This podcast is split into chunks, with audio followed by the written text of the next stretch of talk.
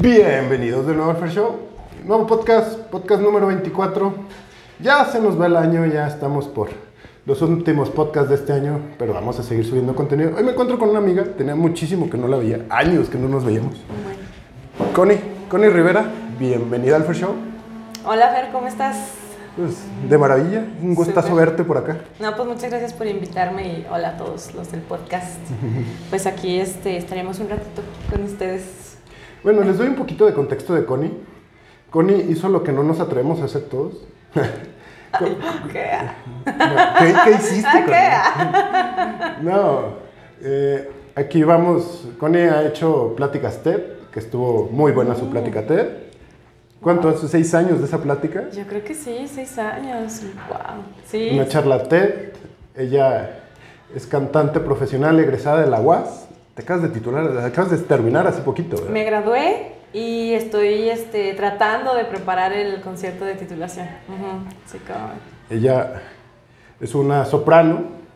Sí. Pues la verdad desconozco mucho de- del mundo, a saber si ahorita nos platicas poquito Claro, de, de cómo va. Y pues has trabajado por todos lados, has andado en Chicago, anduviste... Sí, sí, en Ciudad de Hablas- México también. en- Hasta en Tequila, Jalisco, creo que llegué a vivir ahí un ratillo también. Hablas el español, que es tu lengua natal, el inglés que bien fluido, hasta Pues eras maestra de inglés Ah, sí, oye, ahí me aventaba unos cursitos para preparación de, de TOEFL. y le estabas dando al italiano también. También acabé italiano, sí, ¿cómo ves? Ah, Connie, bueno, pues vamos empezando el podcast y platícanos un poquito. Eh, en tu charla te dabas una frase. No. Y- no, no, no, es, es que decías que lo que te gustaba era cantar. Ah, sí, sí. Y tú tienes tu carrera, o sea, eres egresada de comercio internacional, estabas en la LOB, de ahí nos, nos conocimos. Somos lobos. Bueno, Ay, bien, la marca. Ay, patrocínenos algo. Sí, manden souvenirs. sí, sí. Eh, ¿Sabes tu carrera? No sé, hablas inglés, o sea, puedes tener cualquier trabajo fluido, algún traducción, no sé. Aquí Sí, sí, sí. la maquila lo- les encantan los No, bilingües sí, que si no. y le encanta explotarlos también. Híjole, esa es- fue una etapa bien. Pues yo creo que para que todo- todos los que trabajan en Maquila van a, van a relacionarse con eso. O sea, realmente, pues si sí, vives para, para trabajar ahí. De hecho, hasta ahí en internet un, un, este, un monero que se llama Negas y tiene su. Bueno, tenía su sección que Don Maquila, Don Maquila. Y que era así como que hasta mm, eh, turnos de la noche, porque sí te. Pues sí, sí aprovechan al máximo su recurso humano. Y sí, estuve trabajando un ratito en maquiladora, pero en el área de comercio internacional, no como traductora. Es la de importaciones por ahí. Exactamente. Qué- qué flojera. Info, wow. Fíjate que está bien demandante, o sea, sí es algo que te tiene como así súper concentrado todo el, todo el tiempo. Sí, sí. sí me gusta, sí se me hace muy padre, pero la verdad es que sí es un trabajo muy, pues muy estresante, bastante. Yo me acuerdo que en ese tiempo fue cuando me empezó a dar colitis, gastritis y hasta me estaba quedando calva, así que se me caía el lápiz y me y o sea, me agachaba para recogerlo y así como montones de cabello, y yo, ¡ah, mi cabello! Me voy a quedar calva muy temprano. Ah. Mucha presión, ¿no? Eso, Mucha demasiado. presión y demasiado trabajo siempre, o sea, no había día que dijeras, "Nah, nah, no hay nada. No, sí, mucha, mucha presión. Y pues creo que, eh, bueno, a partir de ahí tuve una experiencia eh, fuera del país que fue en una dependencia de Secretaría de Economía que se llama ProMéxico. Entonces ellos tenían un programa para este, jóvenes egresados de Relaciones Internacionales, Comercio Internacional, Negocios Internacionales, y este, trataba a que tú fueras alguna de sus OREX, que son oficinas de representación en el extranjero, a, digamos que apoyar a algún productor mexicano.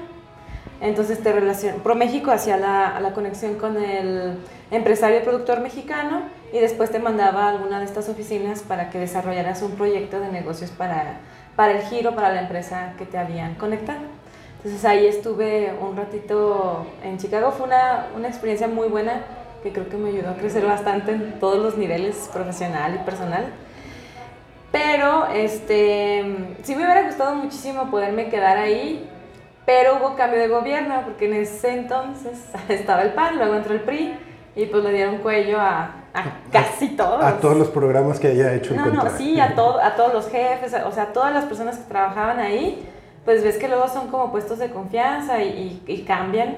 Pues entonces nosotros que nos quedamos en esa generación, pues ahora sí que ya no hubo tanta chance de, pues de quedarte mm, trabajando para, para, esa, para esa dependencia. La verdad, mis respetos, muy buena dependencia. Sí, o sea, se me hacía bien padre porque si era así como que pelearte por el mercado con los chinos, con los hindúes y de México es mejor, entonces como que te pones la camiseta todavía mucho, mucho más. Sí, fue una experiencia bien padre. Oye, y es todo esto, el trabajo entre, bueno, en diferente el país, ¿cambia la gente? ¿Es muy distinto a cómo trabajamos los mexicanos, a cómo se trabaja afuera?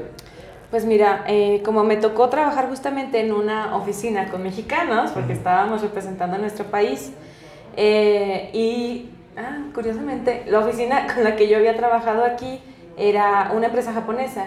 Entonces, más bien vi que los japoneses de plano son personas muy enfocadas al trabajo. O sea, nos daban, por ejemplo, media hora para comer y los japoneses terminaban en cinco minutos y se regresaban a trabajar.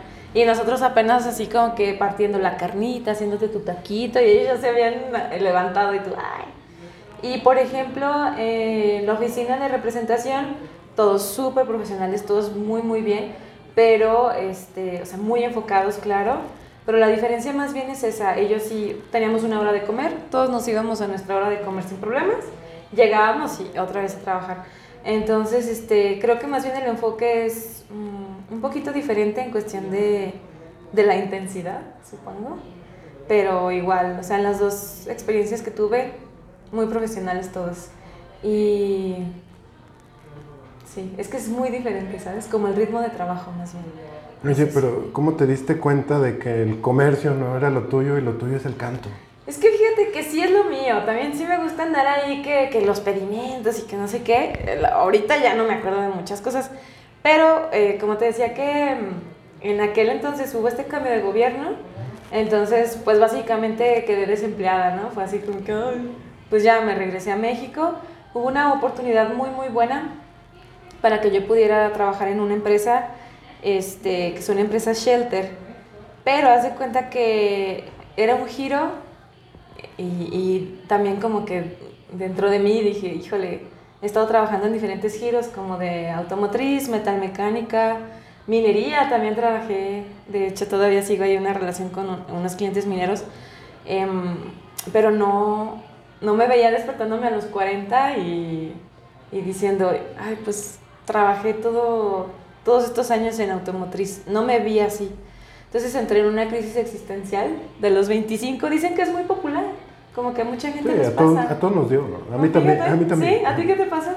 Eh, no, pues yo era como más acá del rollo de... Sí, me, me encanta la política, amo la política, pero también amo los medios. O sea, para mí los medios son muy chidos, los quiero mucho.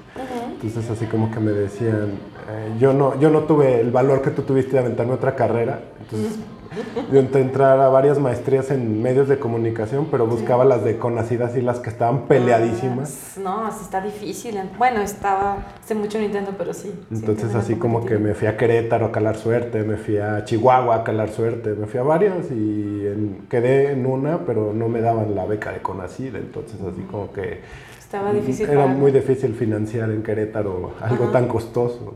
Sí. O sea, la vida en Querétaro es costosa en sí. Ujú. Entonces así como que no.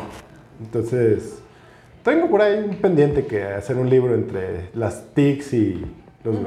Pero de un enfoque muy social, pero eh, ya luego te contaré. Muy bien, es un proyecto ahí en el tintero entonces. Sí, por ahí está guardado. Ah, súper bien. te digo, a todos nos da esa crisis, Ah. es demasiado. Ay, crisis.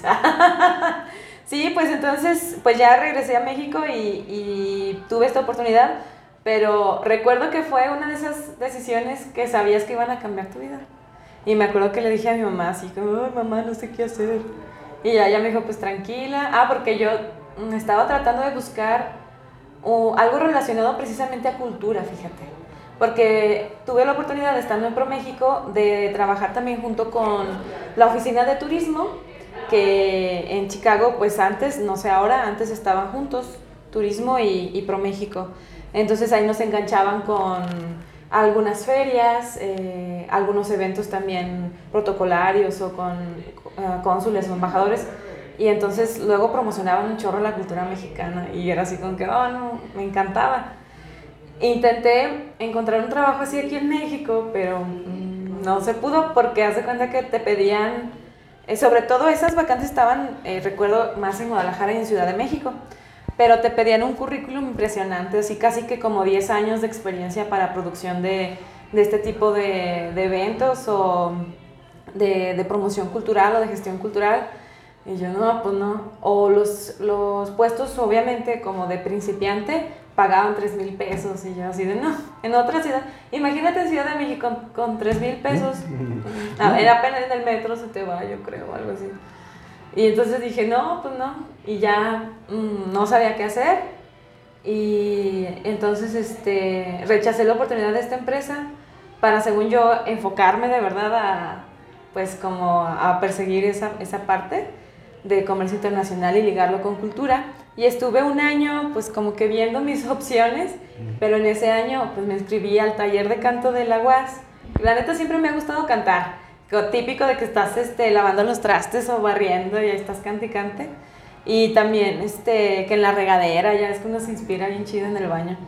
Y pues me metí a varias cosas, pero entre, entre ellas el, el taller de, de canto de la UAS y cuando se terminó el semestre, eh, yo le dije a la maestra, pues que qué onda, ¿no? ¿Cómo estaba esto de, de canto? que cuánto duraba el semestre? Eh, digo, el taller. Creo que dura tres años para la gente que está interesada, muy buenos talleres en la UAS. Y total que la, la maestra, mi maestra sigue siendo maestraza, maestra Sara Ortiz, me dijo, oye, ¿por qué no te metes a licenciatura? Y yo, ah, chi. O sea, como que la verdad nunca había considerado que fuera una opción estudiar música. Siento que mucha gente también tiene ese tabú, ¿sabes? Te dicen, ¿a poco estudias para cantar? Y tú así de, oh, sí, está bien difícil. O ¿a poco, este, a ver, canta? Sí, es la típica, a ver, canta. Pero chale, ya te iba a decir yo. Y yo, ah, no, espera. eh, bueno, total, el punto es de que, pues te digo, estaba en este inter de que pues no conseguía un trabajo que, que, que moldeara esta nueva visión que yo tenía de lo que quería hacer. Y um, aparte de eso, pues también estuve construyendo un, un, proyecto que hasta la fecha lleva ocho años, que es la, la empresa en donde estoy trabajando ahorita. Um, a la par, estas dos cosas las estuve desarrollando. Pues sí me metí a la licenciatura al fin. Eh, estuve en, en previos y la maestra Sara fue la que me estuvo, pues me agarró como alumna, porque también ahí haces audición Hace cuenta tienes a los maestros de, de, la Academia de Canto que te están escuchando, te hacen pruebas de afinación, de ritmo y que cantes una pieza, la que tú quieres, popular, lo que tú, lo que tú quieras, no importa. Y, y pues ya deciden si te, si te aceptan o si hay para otra joven. Y pues sí me quedé ahí, como ves. Oye, pero no sé, o sea, te digo que podías haber estado en cualquier empresa. Nissan les encanta que sean Ay, sí, sí, sí. bilingües. No, sí, les encanta. No, y la verdad es que, o sea, mi respeto es para todas esas compañías. Simplemente creo que mi visión, hubo un factor que a mí me asustó mucho. Porque haz de cuenta que cuando yo trabajaba aquí en, en la empresa japonesita, mmm, nada más tenía a mi jefa, era una chica de Expo, eh, mi, mi, jefa directa de Impo y otra chica que se encargaba de como el inventario interno y todas esas cosas. Total que mi jefa de Impo se tuvo que ir porque era de Durango y acaba de tener un bebé, entonces pues era importante para ella estar con su bebé. Y yo me quedé de Impo sola. Y haz de cuenta que para ese entonces mi, la jefa de las tres que quedábamos eh, tuvo un problema de salud bien importante porque yo creo que para ese entonces ella tuvo que unos 35, 36 años tal vez. Y, y no fue todo una semana o 15 días, ya ni me acuerdo. Pero total que regresó y dijo que le había dado un preparo cardíaco. Y yo no, por todo el estrés y por toda la cantidad de trabajo y por todo lo que pues sí implica estar trabajando ahí. Entonces, yo ya traía que la colitis, que la gastritis, que ya me andaba quedando calva, entonces este Dije, no inventes, me dio miedo. La verdad que dije, yo no quiero estar a los 40 ahí con mis ataques. Y a lo mejor hay gente que se moldea a eso Hay gente que, como dicen, pues le sale callo y ya el estrés no le hace nada. Pero a mí me dio miedo. Entonces dije, no, ahí se ven shows. ¿Cómo ves? Y pues sí, por eso hice ese cambio. Pues sí, radical, la verdad, entre una carrera y otra. Pero ya, pues como que viéndolo desde una manera un poquito más global, me doy cuenta que, por ejemplo, del lado artístico nos hace mucha falta la autogestión y la manera de cómo, cómo puedo hacer que yo como artista sea un negocio, ¿sabes? Entonces ahí es en donde digo, mm, chance y puedo como que a través de, obviamente no tengo todas las respuestas porque si no, pues ya quién sabe dónde estaría, pero se me haría como interesante poder poner una visión así como más, más local precisamente uniendo eh, la parte de, de, negocios y la parte de cultural. Entonces también ahí ando viendo qué maestrías me pudieran como ayudar a, a, poder concretar estas dos cosas. Es lo que sigue ya para ti una... Sí, yo creo que la maestría, ¿cómo ves? Ando viendo a ver cuál. y bueno, esto he visto que te has presentado en varios lados, estuviste aquí en el teatro últimamente, ah, bueno, sí. de hecho hace poquito. Sí, hace poquito. Uh -huh. De hecho, sí, ahí por ahí te echo un ojo ahí en la pasadita, porque pues, yo trabajo de tarde y no tengo mucho tiempo libre. Y dije, sí, ah, sí. mira, está Connie. Sí. No te conocí al principio, dije, ah, ¿quién está cantando? y luego ya vi y dije, ah, es Connie, ah, órale, qué chido. Qué loco, ah, sí. No, pues o sea, realmente no, o sea, yo sabía que estabas en, en, en música, pero no, no, tenía la idea. Uh -huh. Entonces, y no, no, te había escuchado, entonces así como ah, también dije, sí, ah, y ya después también ya te había, sabía que ibas con los Torres porque soy fiel, eh, monitorear medios se me quedó tan marcado a mí que, que, escu que escucho los Torres, que escucho todos los noticieros y uh -huh. ya después hasta me estresa escuchar tanto no, radio. No, pues sí, me imagino. Y cuando estuviste también te estuve escuchando, que ahí estuviste dando una presentación uh -huh. y aproveché que la subieron a YouTube y dije, ah, mira, Sí, pues eh, gracias a los Torres porque siempre han tenido una apertura muy bonita conmigo y, y, pues nos invitan a sus programas, a comentarios, al Pueblo Canta. Ahí hemos estado un ratito.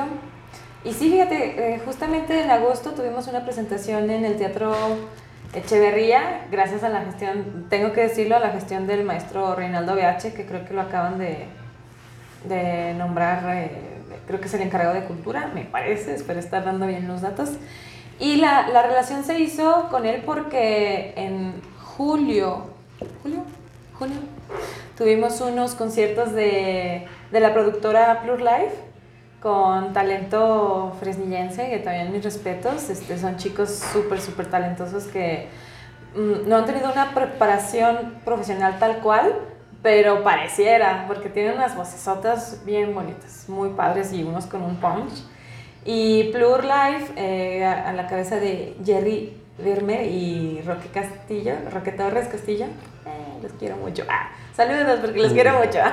Ay, que cuando nos escuchen, porque es que sí se acuerdan de, que sí te acuerdas sí. de ellos. Claro que sí, porque eh, ellos hicieron un esfuerzo extraordinario para poder tener esta serie de conciertos que de hecho fue gratuito y, y, sí tuvo muy buena respuesta de la gente, fíjate. Siento que pues nuestro fresnillito, ay Dios, cómo le faltan este tipo de, de espectáculos porque nomás estamos escuchando puras malas noticias, diario puras malas noticias.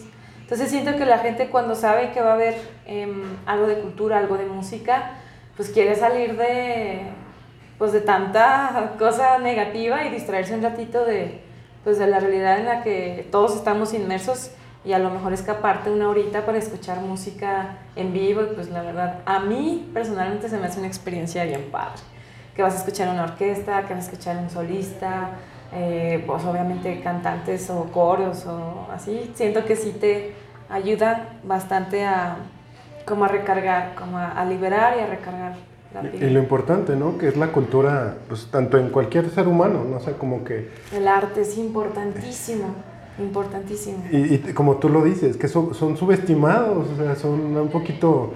No, no vemos lo valioso que es porque eh, es como la vida, pues es como decían, la vida sin música pues no vale, no, no tiene sentido. O sea, sí, tiene... sí, no, y fíjate que creo que la pandemia nos ayudó, bueno, espero que nos haya ayudado también a ver que precisamente el arte es lo que nos ayuda a sobrevivir, a llevarla, porque pues todos encerrados en nuestras casas y luego, pues ¿en qué te entretienes? Pues en ver una película en Netflix o escuchar tu música favorita en YouTube, o, o leer un libro o algo así. ¿Y esto qué es? Es arte. Entonces, este, son cosas que de plano son inherentes al ser humano. Y fíjate que, curiosamente, hace poquito estaba teniendo una conversación con el maestro Alfonso Vázquez, que es el exdirector del Instituto Zacatecano de Cultura, y nos estaba comentando, ya olvidé su nombre, sí, de un artista que es colombiano. Y me parece que creo que en Medellín tenían un caso, no sé si similar, pero muy fuerte de, de violencia.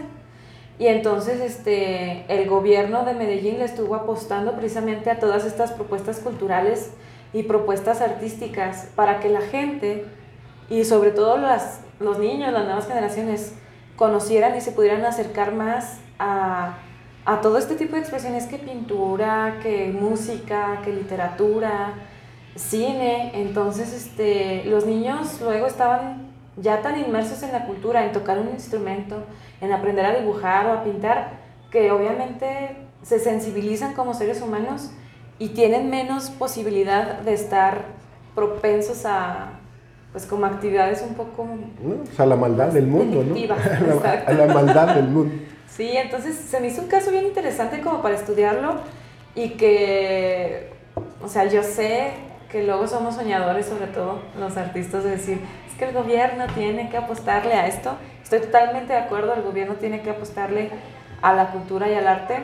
Sin embargo, creo que también nosotros como, como sociedad podemos impulsar iniciativas, como por ejemplo con empresarios que también estén de acuerdo en esta, como en esta mm, línea de apoyar a que, bueno, pues que se acabe o que haya por lo menos un break en todo este tipo de, de violencia creo que pudiéramos darle un giro bien interesante a Fresnillo. Digo, obviamente tenemos la oportunidad de hacerlo porque las cosas aquí están un poquito malitas, pero como en muchos lugares de México, yo lo sé, ¿no? no somos exclusivos, pero lo que sí sé es que aquí en Fresnillo hay un chorrísimo de talento y eso a mí me consta. Y en otros lugares de, de México, claro que debe haber su talento, pero pues aquí, de verdad, como dicen, luego somos la cuna, ¿no? la cuna de grandes artistas y de grandes músicos. Entonces creo Nos gusta hacer punta en varias cosas, pero sí, bien innovadores. Es lo que te decía antes de que empezáramos el podcast, que yo aquí trato de que conozcan a mi gente de Fresnillo, porque lamentablemente quiero mucho a Fresnillo. Lamentablemente. No, es que es en serio. Ah, lo, lo quiero mucho, pero sí me da un poco de tristeza cuando pues ves eso, ¿no? Que yo, yo veo a mis amigos que a veces ellos mismos se autosabotean, que dicen, yo soy bien cabo para tocar la guitarra, pero no, no quiero que me vean porque no están a mi nivel, bájale. ah, ah, bueno. Me ha tocado que me dicen eso o que me dicen, no, es que es una mafia en Fresnillo y se controla. Le dije, bueno, güey, pues que ya tienes el mundo abierto, güey, o sea si aunque salgas de Fresnillo, güey, tú hazlo, güey. Yo le, decía, publica tus cosas una vez. Sí, pues el Internet también nos ha dado desde hace mucho tiempo estas herramientas. Lo malo es que luego tampoco sabemos cómo aprovecharlas, ¿sabes? o, o, decimos, ay, es que no tengo tiempo o es que no le sé. Pero creo que definitivamente, como en todos los lugares, sí hay como sus mafias, si se pudiera decir de esa manera pero pues hay que seguirle apostando. Y tan es así que te digo, por ejemplo, esta productora de Plur Live, sin apoyo de absolutamente nadie más que ellos mismos y nosotros como artistas, se lograron hacer estos eventos. Entonces yo sé que estaría de lujo que te pagaran por tener estos eventos. Y obviamente como artista profesional, tú tienes que cobrar tu trabajo, tu trabajo tal cual. Eh, habemos muy pocas personas que Luego le apostamos a hacerlo por amor al arte, pero yo creo que nos atrevemos a hacerlo porque tenemos otra entrada de dinero. Si no, la verdad es que, y no siempre, ¿no? Porque obviamente también tienes que, respetar que esto es un trabajo tal cual. O sea, hay que, de verdad está bien difícil estudiar música y ser bueno y, atreverte también a, pues, hacer, hacer tus proyectos y tus cosas. Entonces, em, por ese lado sí creo que que es importante que le estemos dando seguimiento pues a las propuestas artísticas y sobre todo que si hay alguna cuota de recuperación o boletaje, pues muchas veces ni siquiera es tan oneroso como para que nos pese este, ir o, pagar un boleto. Pero te digo, aquí normalmente casi todo siempre es gratis, hasta en Zacatecas, casi todo siempre es gratis y si no son precios pues bastante accesibles para que la gente también pueda ver otras propuestas que, que van más allá de, de, la música que se escucha en, la, en el día a día. Oye, ¿y qué, qué pasa por tu cabeza cuando te subes al escenario? ¿Cómo, cómo es tu punto de iluminación? Pues no, la verdad es que siempre da nervios. Y justamente mi maestra me decía eso, que todavía ella, no recuerdo cuántos años de trayectoria me dijo que tenía, pero creo que más de 30. Sí. Y me dijo, a mí me siguen dando nervios en cada presentación, dice, porque te importa lo que vas a hacer. Entonces sí, pues vas y te... A mí me gusta llegar, eh, por ejemplo, si es en teatro, llegar con bastantes horas de anticipación al teatro para como que irte ambientando, que no te caigas así de, ay, ya me tengo que presentar y ni sentí el, el escenario. Y pues prepararte en cuestión de que ahora sí que vas a prestarte un poquito a, a, la música. O sea, en vez de que la música se adapte a ti, tú tienes que, que aportarle algo que traigas a, a, lo que vas a interpretar. Entonces sí es como, como prestar tu personalidad, tu voz, tu cuerpo, si eres actor o cantante, sobre todo de ópera, eh, como estar al servicio precisamente de, las partituras, de la música y de todo eso. Entonces es como que predisponerte a que ahorita no te vas a ir un ratito con y tu personalidad va a estar ocupada por estos otros personajes y, y tratar de disfrutarlo porque se te va de volada. Se va siempre de volada toda la presentación. Porque tienes un ritual o qué, te los imaginas, no sé, con botas y sombrero, no sé. No. Mi ritual, obviamente primero, eh, te digo, llegar, eh, soltar el cuerpo. Eh, hay unos ejercicios de unos maestros buenísimos eh, que, nos, que nos ayudan como a, a prepararnos físicamente en cuestión de, sí, pues de soltar tu cuello, la columna, tener bien bien este, consciente tu apoyo y precisamente vocalizar siempre, siempre, siempre, siempre. Para todos los que canten, siempre vocalicen, no importa que, que digan, eh, es que yo así siempre canto, porque es como si estuvieras tratando de correr. Entonces, si corres una distancia bastante pesada para ti o que tu cuerpo no esté tan acostumbrado sin calentar, pues te vas a lastimar. Entonces, siempre es recomendable que, que vocalices. Entonces, vocalizas, Paso uno, sientes el escenario. Paso dos, preparas tu cuerpo para precisamente que, que, tenga una buena postura, que esté suelto, pero, pero apoyado. Y luego, paso tres, vocalizas. Paso cuatro, pues no sé, ya si, pues que el maquillaje o que el peinado. Y el vestuario también, pues si traes algo. Normalmente eh, hacemos prueba de sonido también, eso se me olvidó haces prueba o de acústica o como para sentir el piano con el maestro que te esté acompañando, o si hay eh, ingeniero de audio, pues que te, que te haga tu prueba de sonido. Y eso es súper importante porque cada lugar es diferente en cuestión de acústica y, en, y cada persona también es diferente de, dependiendo de la emisión de la voz o del tipo de voz, que si es más aguda, que si es más grave. Entonces, pues todo eso se tiene que actualizar y prever antes de, de la presentación. Y pues listo, ya tratar de respirar y tratar de decir que, que las personas que podemos estar pisando en un escenario creo que somos muy afortunados, muy afortunados, porque precisamente podemos estar haciendo lo que nos apasiona y hay mucha gente que de plano, yo lo veo, o sea, yo digo, la Connie de antes estaba en una maquila, la Connie de ahorita puede estar en un escenario. A lo mejor antes económicamente me iba un poco mejor, pero ahora esta sensación, esta pasión y, y, lo que, la adrenalina que se siente en un escenario es invaluable, está bien padre. Y más cuando luego tienes retroalimentación del público y sabes que los hiciste precisamente desconectarse un ratito de, to de todos los problemas o de todas las situaciones, pues dices, vaya, ¿no?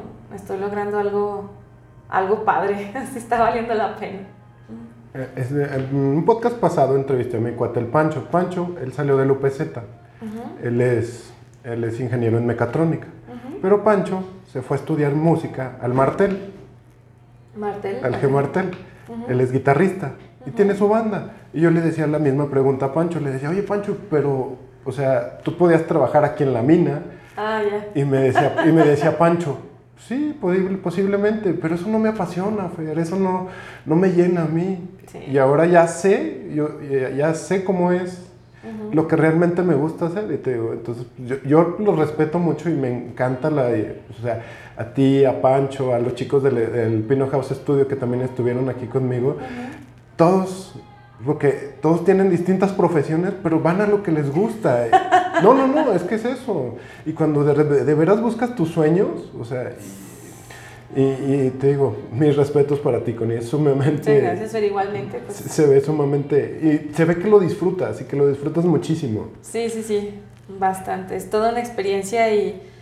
La verdad, yo nunca había sentido esto. O sea, nadie ni nada me había hecho sentir como la adrenalina y la emoción que te da. ¿Sabes? Por ejemplo, también em, soy parte de un ensamble vocal y es un coro, pero de, somos poquitas personas, somos 12 integrantes.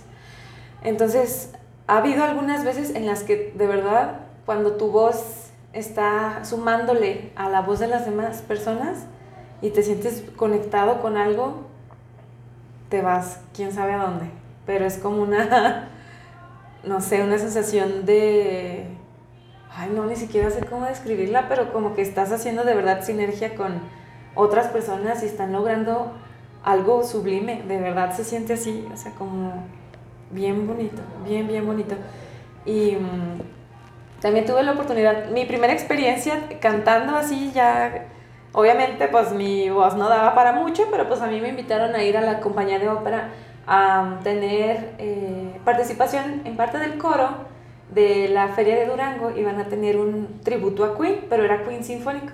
Entonces vino una banda de, creo que eran de Jalapa, se llamaba Quinteto Britannia, me parece.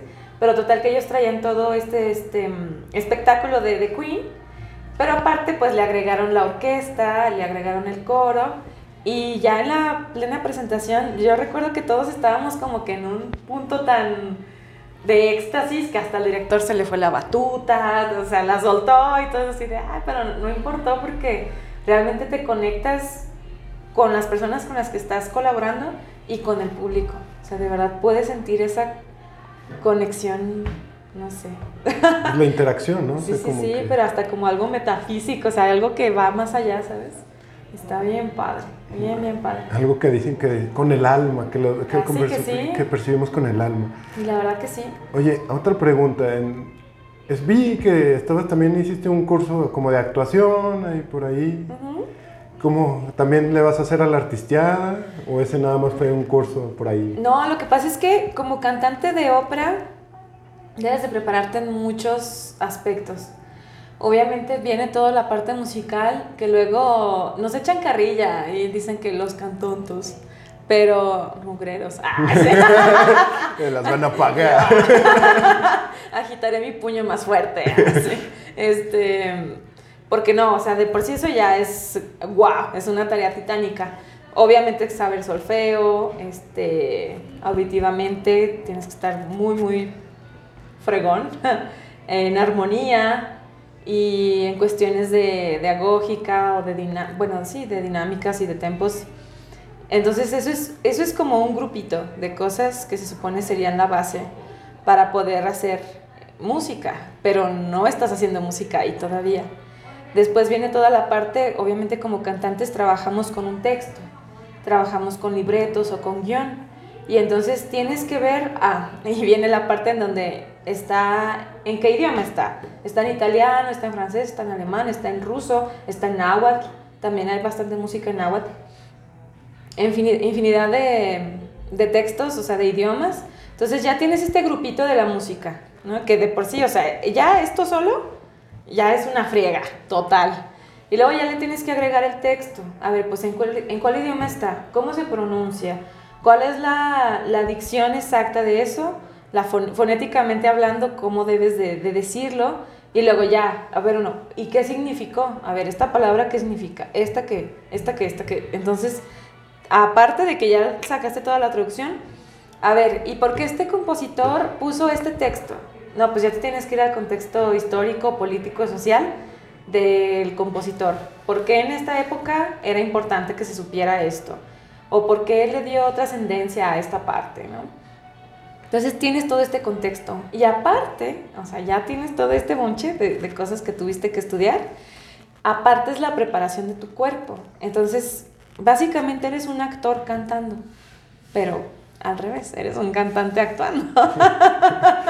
no, te digo porque va, mucho a lo de los musicales, ¿no? Que todos los musicales ahora, o sea, no sé, El Rey León, que se hizo popular en estos, estos años, o El Fantasma de la Ópera, que tiene muchísimo tiempo, ¿no? Sí, sí. Pues definitivamente son, eh, son preparaciones muy distintas también. Los musicales a, a la ópera es técnica mm, similar, pero todavía la ópera añádele unas dos, tres rayitas de dificultad. Porque. Mm, ay, yo, ay, no, ya voy a llorar. Ah, la técnica es muy difícil. en realidad tienes que ponerle atención a muchas partes de tu cuerpo al mismo tiempo. La columna de aire, el apoyo que se hace con el diafragma y también con la parte baja de tu vientre y con la, los intercostales y luego aquí pues ya tienes toda esta parte de la faringe y la laringe y luego tu, tu pues sí, la, la, garganta que esté relajadita toda, que es de la faringe y la laringe y luego la lengua y que tu paladar y que la embocadura y que no estés haciendo gestos tan extraños. así, porque luego estamos cantando así o, o así. Es difícil. Diablos, no creí que lo disfrutara porque estabas así. No, pues sí, tienes razón. Sí, es todo, es de verdad, o sea, es demasiado trabajo. Eh, y si eres un atleta, si dejas de, de trabajar un tiempo, tu cuerpo lo va a resentir y tienes que empezar otra vez desde cero para que obviamente tu columna de aire esté bien puesta, eh, los fraseos los alcances a hacer, las dinámicas, o sea, el control de la voz es, creo yo, creo, personalmente que si conoces la técnica de la ópera y la puedes hacer obviamente bien, resuelves en ti ese camino, creo que pudieras cantar todo, lo que tú quieras. Así te la pongo. ¿Y ¿cómo cambió la, tu perspectiva de la música de antes ahora? No, un buen. No, antes yo no sabía nada. no es que ahorita sepa mucho, pero sepo, un, sepo, ándale. sé un poquito más. Aquí todos sepamos. claro. Ah, este, no, sí es demasiado, muy, muy diferente. Muy, muy diferente, sobre todo en cuestión de, de que luego ves a gente haciendo cosas que parece que es muy fácil, porque ellos lo hacen ver así, que es muy fácil. Y no, ya te metes a cantar y dices, no manches, ¿cómo le hacía? O sea, ¿cómo le hace? Técnicamente hablando en eso. Y en cuestión de la perspectiva, híjole, me abrió un mundo, así un mundo de posibilidades. Bien, hermoso, así. Como que había, hay tantas cosas que no, como no estás expuesto día a día a escucharlo, pues no lo conoces, no sabes que existe este tipo de música que te puede teletransportar a lugares muy, muy padres. ¿Qué escuchabas antes y qué escuchas ahora? Mira, eh, antes escuchaba, a mí me gusta mucho el rock, si soy rockerilla, eh, pues escuchaba grupos como no sé, Linkin Park, Limp Bizkit, Korn. Obviamente también me gustaban los Backstreet Boys en Sync, obviamente. Mm, y música, pues así como Sarah McLachlan. Lo más cercano que yo decía que tenía la ópera era Sarah Brightman, que ella es más bien una cantante de, ahora lo sé, que es como crossover, que hace adaptaciones de música clásica, pero las pone como en pop Obviamente no le quita el mérito porque pues también hay unas cosas técnicas que hacen muy bonito, muy bien y, pues hay todo un mercado para este tipo de música. Y ahora obviamente pues te digo, te presentan como todo un catálogo de opciones desde los 1600, 1800 y de ahí para adelante. Y pues ahora escucho, sí escucho mucho ópera, me gusta mucho la ópera. Hay gente que estudia ópera y no le gusta, o sea, más bien le, estudia la técnica de canto lírico y no le gusta tanto la ópera, pero precisamente porque saben que les da la preparación para poder cantar lo que tú quieras. Y este, mm, así que, ¿qué escucho? Pues te digo, más bien óperas y también algunos conciertos. Por ejemplo, ahorita estamos tratando de montar en el ensamble eh, coral que te digo, una misa de, de difuntos que se llama Misa de Requiem y estos, estos los hacían los compositores precisamente para honrar eh, la memoria de, de, algún difunto, a veces los hacían por encargo o a veces eh, pues así porque ellos querían hacer, su misa de, de Requiem y hablan a veces de... mm, es música sacra, es música religiosa y sí tiene textos luego como muy... como muy rudos, ¿sabes? Así como que el día de la ira y se ponen acá bien el día del juicio y no sé qué, o pero luego la música es tan... Ay, híjole, tan, tan fuerte, tan imponente que esto así, si te da miedo. ah. O luego ya te llevan al paraíso y tú, ay, qué bonito. Entonces, este, sí ha cambiado un poquito. Sigo escuchando la música que escuchaba antes y ahora, este, pues, ¿qué más? Hay una banda ahorita que estoy súper traumada con ellos y, mm, unos amigos tienen la culpa, se llama Maneskin. Creo que ganaron Eurovisión, son italianos y ahorita la están rompiendo, así, porque es música rock. Y tú sabes que el rock estaba muerto gracias al reggaetón, que ya lleva muchos años posicionado. ¿No? Espérate, espérate. eh, Ay, perdón, ya voy bien rápido. Pan- Pancho me regañó porque dije que estaba el rock muerto y... Ah, ¿sí? No, Ay, yo, ay, Pancho, perdón. Me, puso una regañadota. y- Y ahorita llega Pancho corriendo y nos No, regaña. lo, bueno que está en México el Pancho. Ah. Pero sí me puso una regañada porque dice que se sigue trabajando el rock, pero ah, te digo, yo francamente los- no los conozco, pero qué bueno que me dices, o sea, porque si el rock hay poca oferta musical ahorita. Exactamente, y más bien de manera internacional, o sea, porque todo lo que yo había escuchado últimamente es Bad Bunny y este... Ya, ah, co- y colaboración, Maluma, y todos, ellos dos co- colaboran con el resto de los artistas, ¿no? Entonces es como que, órale, o sea, entiendo por qué existe el reggaetón, es música muy digerible y muy fácil de, de- o sea, que la tienes de fondo y pues también para bailar a lo mejor te anima. Pero mm, siento que hacía falta como propuesta un poquito más, más pensadilla, ¿no? Más interesante que a lo mejor te obligue a escuchar un poquito más. Y pues sí, creo que hay bandas que están tratando de hacer ese trabajo. O sea, yo sé que hay musicazos buenísimos, por ejemplo, también jazzistas, que ahorita está el Festival Internacional de Jazz en Zacatecas. Si pueden, vayan, porque luego hay, hay propuestas bien interesantes, muy padres. Y bueno, pues nada que ver la dificultad de, de interpretar o ejecutar un estilo de música al otro.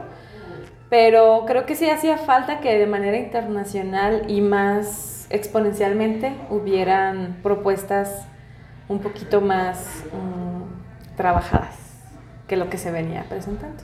Entonces creo que esta banda está haciendo una, una- un trabajo bastante chido. Se lo recomiendo mucho. Está para Maneskin. Creo que así se pronuncia. ¿Cómo ves, Fer? No, Entonces, sí. Oye, con respecto, cuando tuviste la charla TED, eh, Oh, sí. estaba ese trabajo que tenían tú, eh, Mauricio Cabral, este, sí, Eli, Eli Cuevas.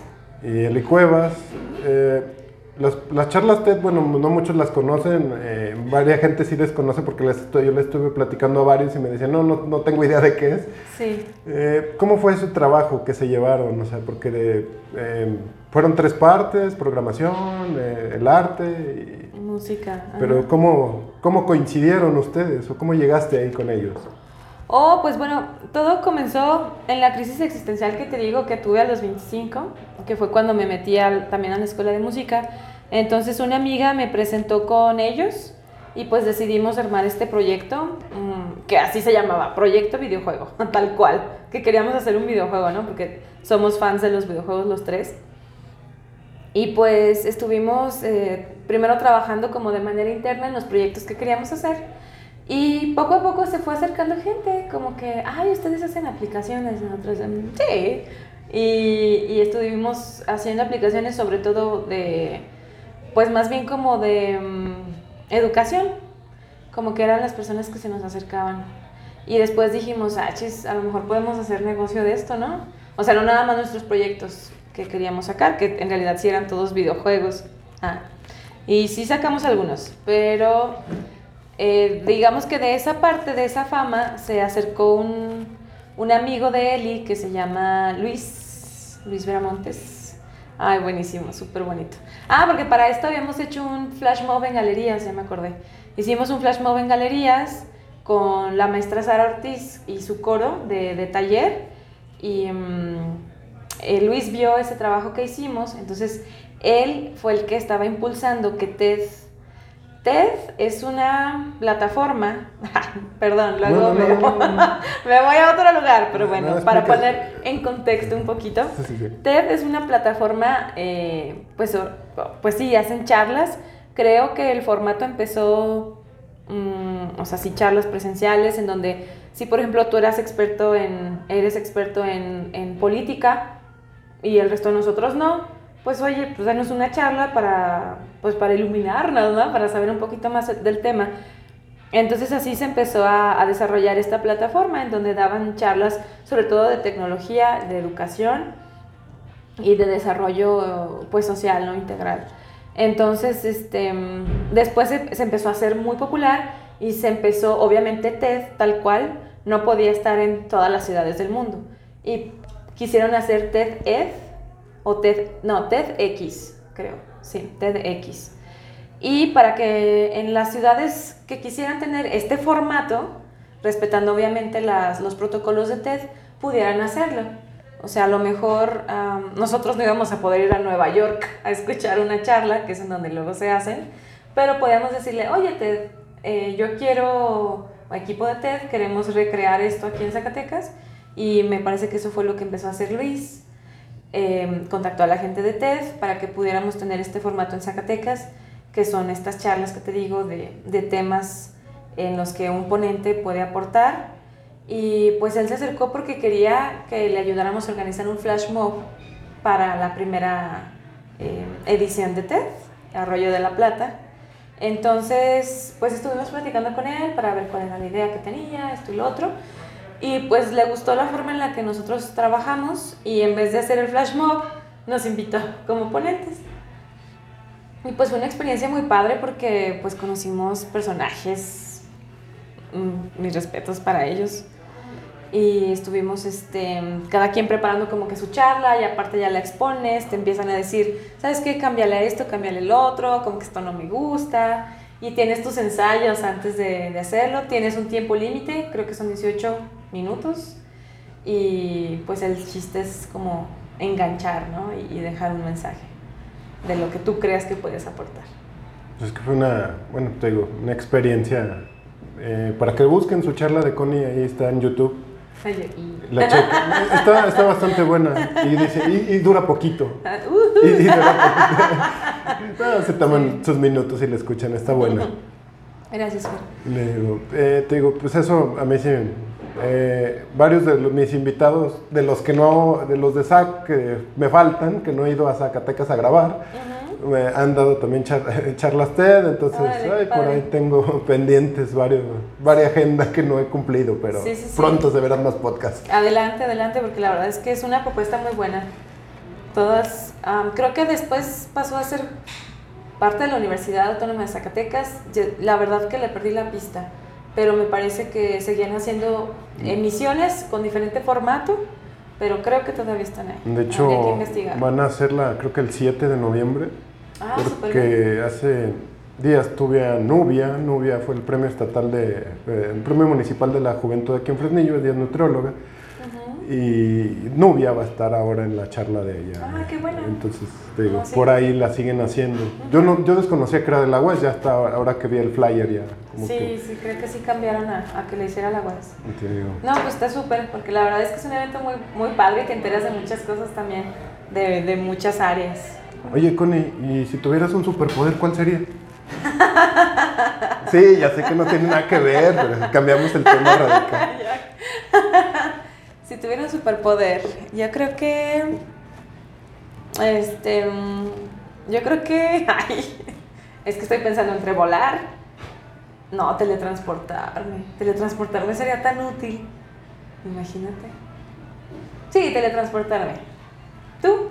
Eh, yo les digo que el de conocimiento, pero a veces eh, ser súper listo, sí, súper. Ah, sí. sí, como que sería muy. ¿Te autodestruirías? Algo así. no sé. Pero te digo, pues es así como que. eh, yo siempre he sido muy fan de Superman, entonces siempre Superman me ha gustado porque era como. Es como el Boy Scout de Norteamérica, Ay, pero, sí. pero marca muy bien los valores. O sea, está, está mal, es muy ideolo- eh, con una ideología muy fuerte Superman, pero porque el personaje es todo correcto. Entonces, pues, ahora que hemos, que hemos estado viendo que cómo corromper a Superman, ¿no? O sea, que- pero siempre así como que era de que los ideales y el Boy Scout de América. Entonces, Sí. así como que me agrada mucho lo de Superman. Entonces, Órale. a lo mejor lo- la idea es más de... Por eso los lentes y todo. Ah, Ah, mi identidad secreta, perdón. Sí. ah Fer. No, no, ya quisiera, ¿no? Ya quisiera.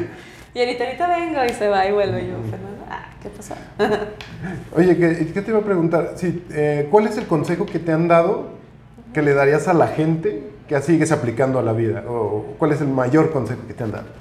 El mejor consejo que te han dado. El mejor consejo que me han dado. Mm, hay un cliente que me llevo muy bien con él. Se llama Robert Howie. Es canadiense. Siempre que lo veo me dice, la vida es como una rueda de la fortuna.